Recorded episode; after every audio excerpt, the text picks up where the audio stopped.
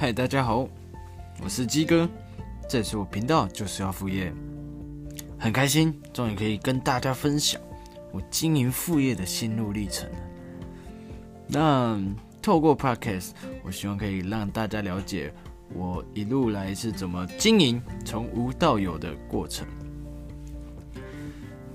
今天的内容就是为什么要有副业。其实我从大学的时候就已经有这个想法了，因为我觉得出社会以后，哦，一份薪水应该是不够用，所以我从大学的时候其实就已经有铺好一些路，就是准备经营我的副业这样。那因为每个行业啊，它都会有一个薪水天花板，那在这物价高涨的时代。每一个东西都蛮贵的，好比说一副 AirPods 一代的就好像我自己就是用一代的，就要四千多块。那我就觉得，如果我用我的薪水的话，我一定会很舍不得去买这个东西。毕竟薪水就是拿来付房租、食衣住行、娱乐，甚至呃，像我就有学贷。那这些钱扣除掉之后，剩下的当然会觉得就好好存起来。如果拿去买其他东西，会觉得啊很心疼这样子。那如果我有副业，今天我副业如果可以赚个三千到五千块的话，哦，那我买这个东西其实我就不会觉得很有压力，又可以满足我生活的所需。所以为什么我们一定要副业？因为其实就好比加薪，加薪的时候很开心啊，但是你要工作多久，可能要半年以上、一年以上，哦，你才有可能加三千块或五千块。那你付出了这么多，努力了这么久，可是要过了很长一段的时间，你才能够帮自己加薪。如果你早早就开始规划，哦，你未来想要有什么副业？那这个副业，久而久之为你创造每个月三千到五千，那又刚好配合着你主业工作的时候，那是不是变相的来讲，可能就已经加薪到三千到一万块不等？那这些钱呢，对一个人一个月的生活来讲，就已经是非常足够，而且又比较好存钱。那因为我们这个时代的人，实在是压力蛮大的哦。出社会之后，什么都要跟别人比，那不然就是啊，大家开始讨论买车子啊、买房子啊等等的，有什么买股票啊之类的，就很多很多。但是，并不是每个人生活都一定要这么的压抑嘛。那以我自己的观点是觉得说，呃，为什么我要有副业？其实还有很大的原因就是。我没有办法对一个工作本业来讲一直全心全意的付出，因为我会觉得那个不是我自己的事业啊，虽然是领别人的薪水啊，就要很努力的工作，没错，可是我就会很容易有职业倦怠，我就会对工作失去热忱，这样。但是换到经营到自己的副业、自己的事业的时候，就会很提得起劲。那就会充满热血去做，那再来又可以，因为花费了很多时间心力，那又去得到你该有的报酬，你的心情啊转变上面就会比较，呃，可以舒缓你在主业身上的一些压力。你这样子分担，其实你的主业跟副业，当然就是可以。去互相兼的，嗯，其实有时候会想，哎，那副业如果变成主业，那其实有时候压力反而就来了。所以我觉得，你主业跟副业其实就是要互相。你在这个工作累了，你就跑去经营你的副业；你的副业经营累了，那你就回来你的主业好好工作。其实就是都没有坏处啊。你可以拿到两份的收入，两份的薪水。那在工作上面，你又比较不会有职业倦怠，又不会失去了很多的热忱。在规划、在经营你自己的事业、副业的时候，你又很提得起劲，好好为你的未来去打拼。所以我一直觉得，为什么我们能一定要有副业，就是因为这样子。好，今天内容就到这边，那我们下集见，拜拜。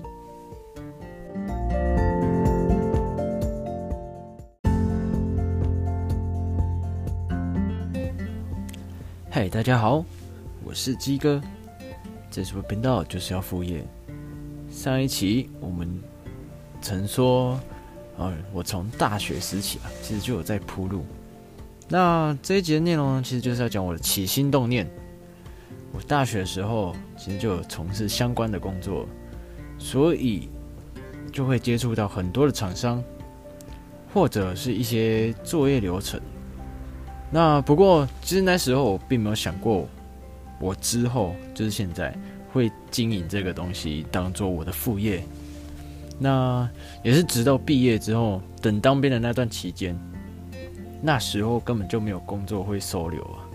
我相信应该很多人都这样，就整天都没有事情，然后呢口袋又空空的，那就是正愁没有钱花，就突然灵光一闪，就是因为我之前就是有在团服的公司工作过、打工过，那就是可以利用这一个资源。那也还好，我那时候在学校人缘不是太差，尤其是球队，哈，所以穷途末路的时候就会总是会有一些曙光，就是这个道理。在你在你穷困潦倒的时候，就是都会有一些一些想法或者是一些压力或动力让你去去执行这样。那也很感谢那时候愿意帮忙的人啊，真的是要好好做人，很重要。然后就因为我想到了这个，我就跑去找我那时候之前工作的时候的厂商去看问看看，看他能不能就是帮我做衣服这样。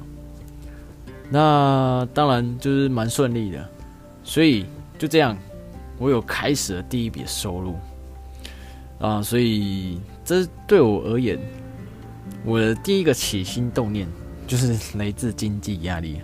所以，如果每个人你都有你的，每个人都有他自己的起心动念，都有不同，那就看到底是什么的压力可以迫使你去成长。那当然也不一定，有时候是压力啊，有时候是真的是想做、喜欢做，或者是你就立了一个目标，你觉得你有办法去达成，那可能就会有这个动力，就是驱使你去前进。这样，那再来，其实。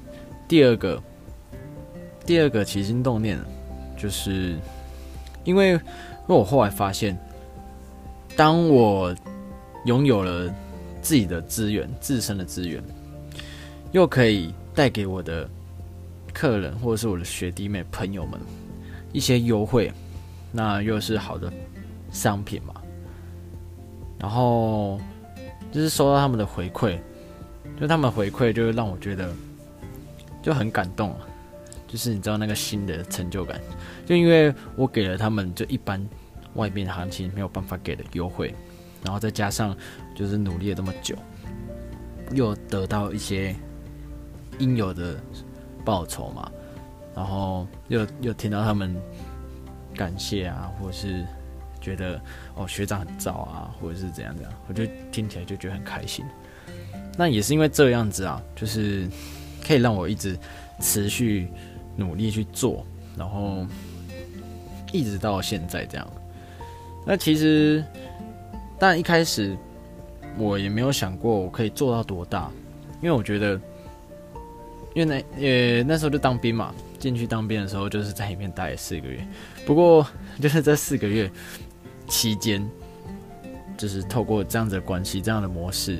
就是每次放假出来，就会哎又有一笔订单这样，啊，然后就蛮谢谢那时候厂商可以帮我处理这样，然后跟我订的学弟那些学弟妹们都很给力啊，就是资料也帮我弄好，以至于我当兵的时候，本来每个月只有六千块，那就因为多了这些衣服，就让我多了一些可以零用钱可以生活的。的额外的收入这样。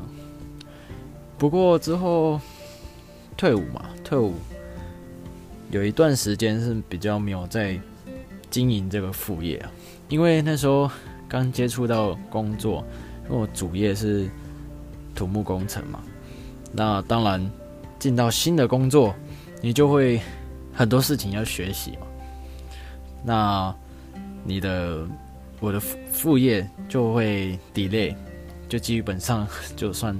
蛮佛系在经营的，不过其实就是真的多了一个副业啊。你不管是在收入上面，或者是说哦你在给你周遭朋友的一些福利优惠方面，都是一个很正向的一个很正向的一个东西啊。就是哦你你你那时候就是身份就不一样，因为你有门路，你有资源。那你的主业又是好好工作，这样，所以就是两者主副业这样子互相互相去呃平衡去做协调，这样。那这就是我起心动念。那不知道你们或者是听的你们有没有自己的想法？就是有什么原因可以让你去哎想要努力去经营一个？副业可以带给你收入的东西，对。好，那今天这集就讲到这边，我们下期见，拜拜。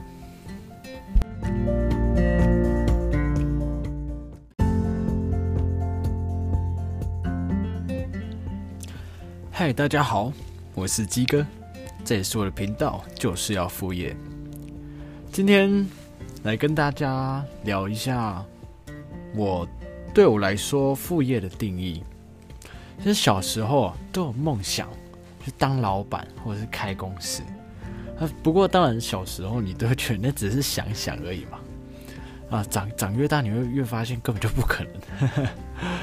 不过啊，一直都还是希望有一天可以真的为自己的事业，啊，就是创业去打拼这样。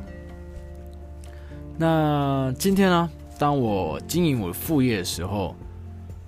嗯，虽然一开始只是嗯透过厂商，然后哎谈了一些优惠利润，那进而去给别人优惠嘛，这就是我赚取一些价差、一些额外收入的一个部分。这样，那后来我就是以我的事业，我的态度就变成很认真的去经营，因为我想要拥有不同的身份。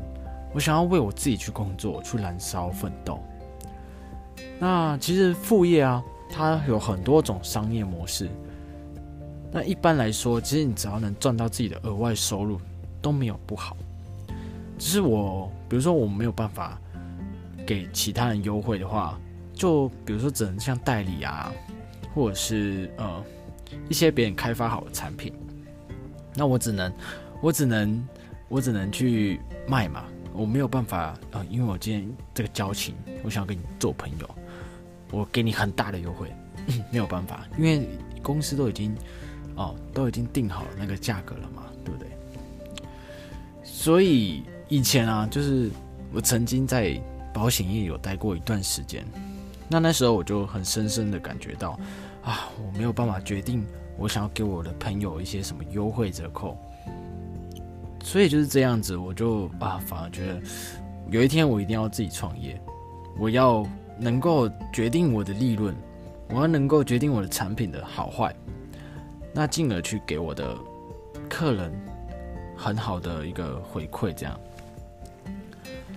那当然就是后来我就是变成说，哦，我开始开发产品，就是从布料啊、剪裁、什么打板一些后续。那没关系，这我们之后讲到品牌经营的时候再说。今天就是先聊，我觉得副业啊对我来说的一个定义。因为我之前讲过嘛，副业跟主业其实就是一个互相去平衡的一个一个很好的一个一个行为啦。呃，因为你主业很累的话，你就可以来经营你喜欢的副业嘛。如果你副业真的是花太多时间，真的很疲劳、很疲倦，那你也可以回去经营你的主业。是就是简单来讲，就是不要让你你在经营你的副业，你在创业初期的时候失去了你的经济能力嘛。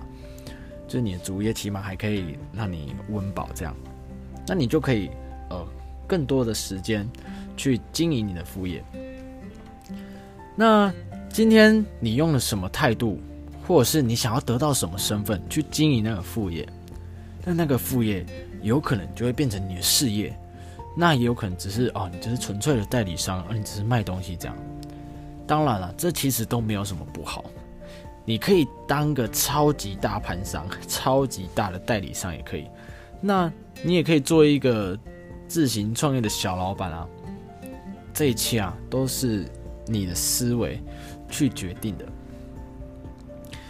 那今天就是跟大家分享，就是我对副业的看法。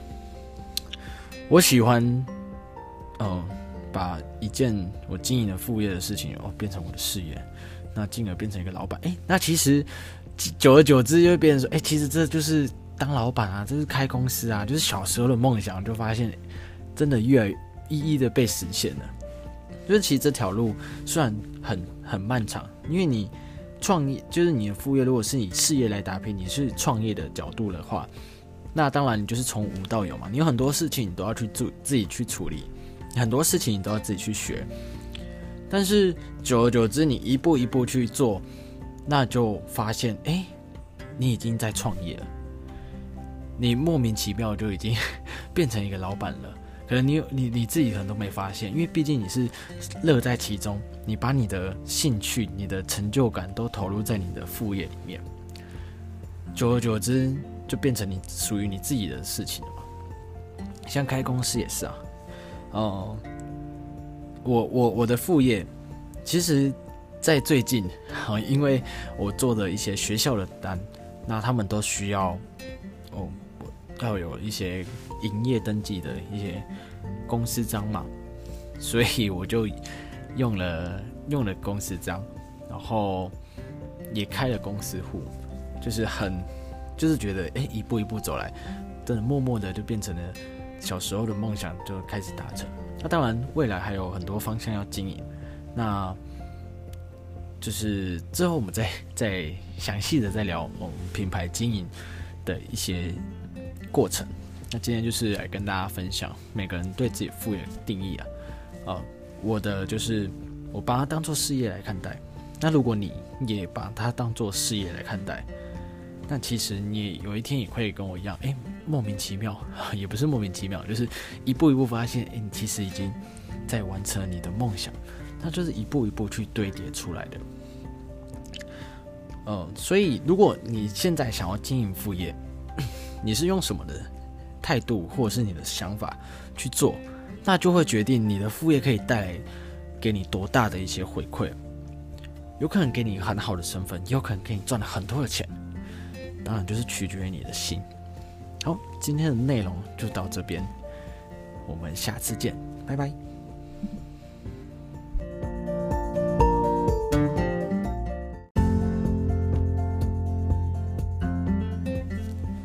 嗨，大家好，我是鸡哥，这也是我的频道，就是要副业。今天来跟大家聊聊斜杠等于兼职吗？最近啊，很夯的词就是斜杠。那如果兼职很多的事情，那叫做斜杠吗？你们觉得呢？其实不是哦。现在斜杠的定义啊，是当你专精于某一项技能时，到了一定的程度。所延伸出不同的商业行为模式时，才叫做斜杠。比如说，网络很强的工程师，对于写程式来讲，那是轻轻松松。那不单只有写程式，他还可以教学，哦，接 case，甚至建立一些 YouTube 平台，告诉大家怎么写程式，部落格写文章，怎么架设网站等等，有了不同的身份。也获得了不同的利益，那这就是斜杠的举例。当然，这个利益啊，不一定是在讲钱，也有可能是成就，也有可能是他的哦一些身份。不过这些定义对于每个人来讲，多多少少都还是会有些偏差，因为有可能他是跨领域的，他跨领域，如果他还是顶尖专精啊，那种神人其实也可以叫做斜杠啊。在这边跟大家分享一个耳熟能详的神级斜杠人物，就是达文西。达文西他是意大利文艺复兴时期的一个学者。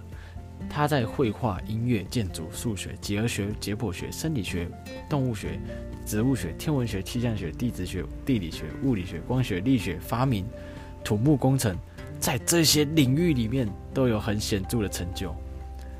你看，这根本就是神级斜杠人物代表啊！那如果以这些很猛的人的标准的话，你看达文西还有土木工程，那对我来讲，我可能只是。小小小小斜杠，可能还只有五度十度那种。哦，题外话了。再来就是兼职，兼职啊，就是都通常都是短暂的打工，那获取短期的利益，就是他没有办法建立长久的事业形态。而且如果你是身体力行的话，那更难说，嗯，健康的风险可能变得很大。如果你是做生意来讲，卖东西啊，你不要一下子想到什么好卖就去卖什么，那你又过了一阵子又觉得哇，那个好像很流行，市场很热，又很很很有机会，然后又换了什么去卖啊？在这边认真跟你们说，当你觉得什么市场很大的时候，其实你一块饼都吃不到。反之来讲，就算你的市场它只有五趴，只要你够用心去经营。抓得住客群，找到它的定位的话，你还是可以赚得下下焦。那再来就是，如果你一直换来换去啊，一来会大家会觉得你没有什么定性；二来啊，就是大家对你的信任可能没有办法那么高。因为今天如果好跟你捧场，就你过没多久，哎，你怎么又换了一个卖，又换卖另外一个东西？那这时候久而久之啊，大家就可能觉得啊，没有办法再跟你去捧场，因为捧场就是支持你，可希望你可以在这个行业长长久久嘛。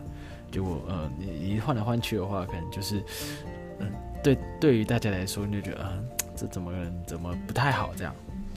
所以在这边啊，也顺便给大家一个观念，就是你在经营副业的时候，你的第一步最好就是可以以长远的角度来发展。虽然，哦，那副业可能不是你擅长，或者是说啊，真的努力过了，真的没有办法成功这样。但是任何事情啊，它短期是都没有任何效益的。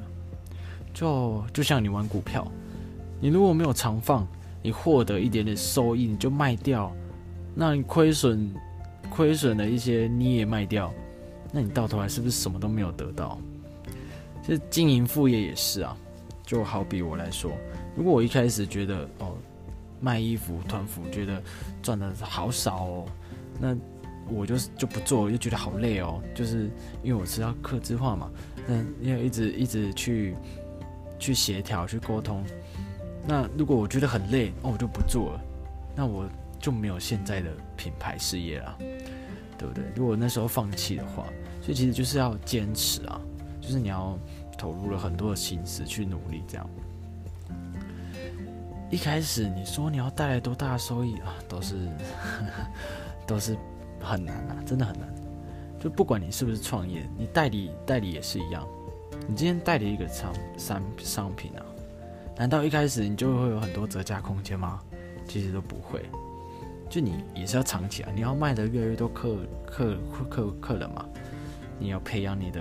厂商培养你的客群，那你才有办法越赚越多，越赚越多这样。最后，如果你可以靠副业赚到一个月三千到五千以上的收入的时候，其实这时候你的副业也有一定的水平了。哦，打造你的斜杠人生，不要只是兼职。今天就讲到这边，我们下次见，拜拜。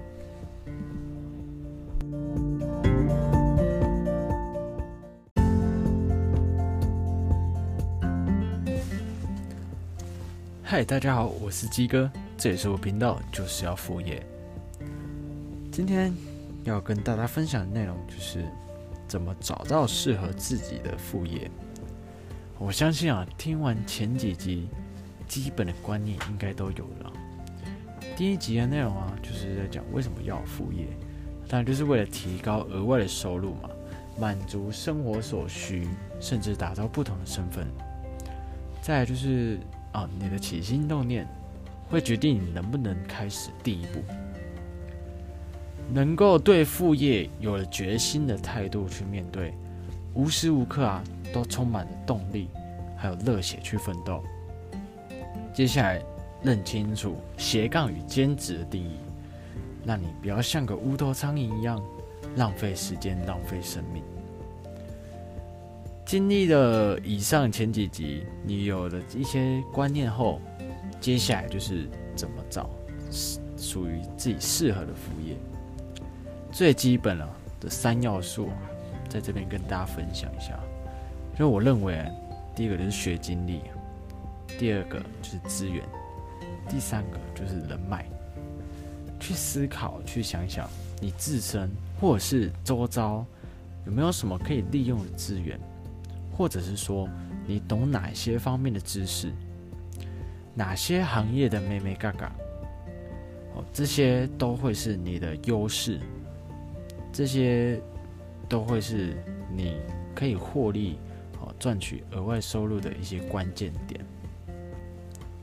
好，再接下来，你要思考你的人脉、你的客群，哦，有没有办法哦？就是在你决心要去拼啊，从事哪一个副业去经营的时候，在初期可以快速突破一些阻碍，因为一旦突破啊。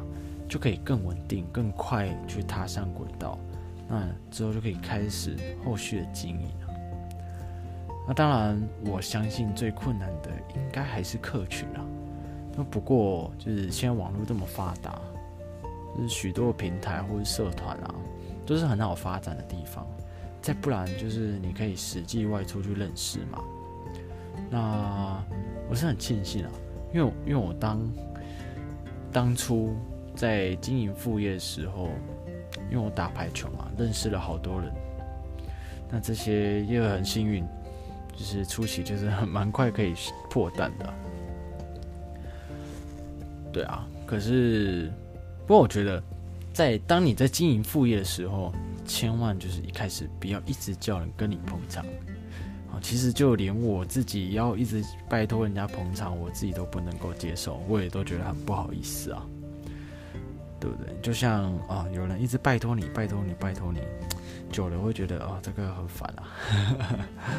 所以，嗯，当然我会去问他的需求，就是哎，有没有需要做客制化球衣啊，就是等等之类的。那也不要去强迫人家，久而久之就会都是你的客人了嘛。因为其实这要牵扯到一些行销漏斗知识啊，就是根据科学统计啊，消费者如果要购买你的商品啊，那你最少需要经过七次以上的曝光，才有机会。所以在你没有达到这个曝光量之前，哦，你不要一次就想要成交，或者是你就想要获利这样子。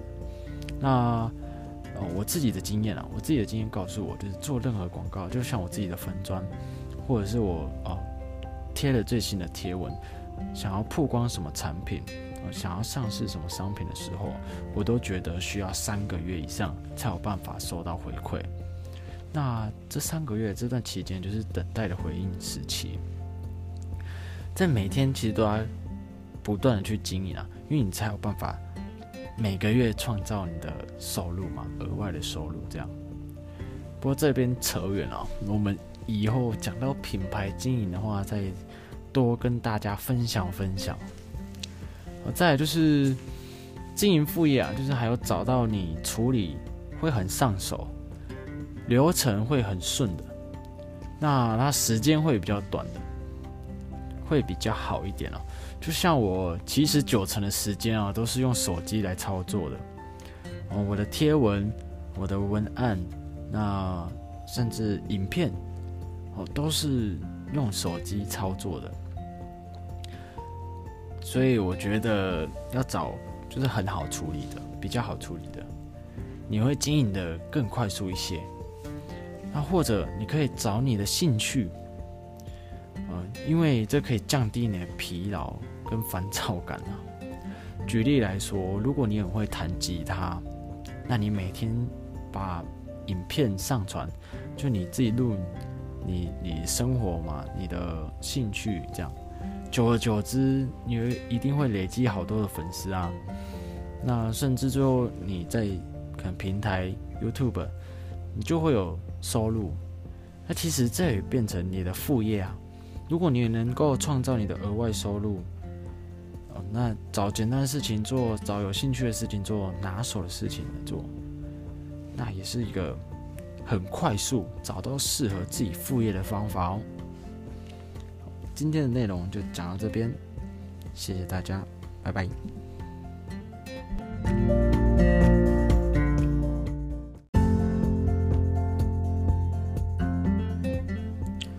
嗨，大家好，我是鸡哥，这是我频道，就是要副业。今天的内容来跟大家聊聊创业需要花大笔资金吗？我相信这个问题，每个人心里都会有一个答案。但是我可以直接跟你们讲，比起创业，传统的创业，网络创业化，它不必，但是一定要花费超级多的时间。网络的优势不外乎就是可以不用实体店面的店租嘛。硬体的设备、人力的成本，所以在初期网络创业不用花大笔的资金啊，就是一个一步一脚印的很现实的路程啊。就是你不花钱，你就是需要时间这样。我也可以很直接的说，你一定会发现超级无力感啊，因为到这个时候，你已经决定好你要开始做副业了，你要开始创业了啊，你要开始自学怎么剪影片，怎么做图片。啊，你要想文案，那你行销要怎么做？要怎么去曝光？这时候啊，你就会开始要学习更多的知识，你要开始阅读，然后开始找书来看。那之后我也可以跟大家推荐有什么书，我觉得对我或者是对创业的人来讲，经营副业的人来说都是非常好的一个增加知识的东西啊，因为平时我们已经习惯了专业的网站。漂亮的照片或者是优秀的设计，嗯，然后知名度啊就很高啊，什么什么，就是很多网红啊、名人之类的。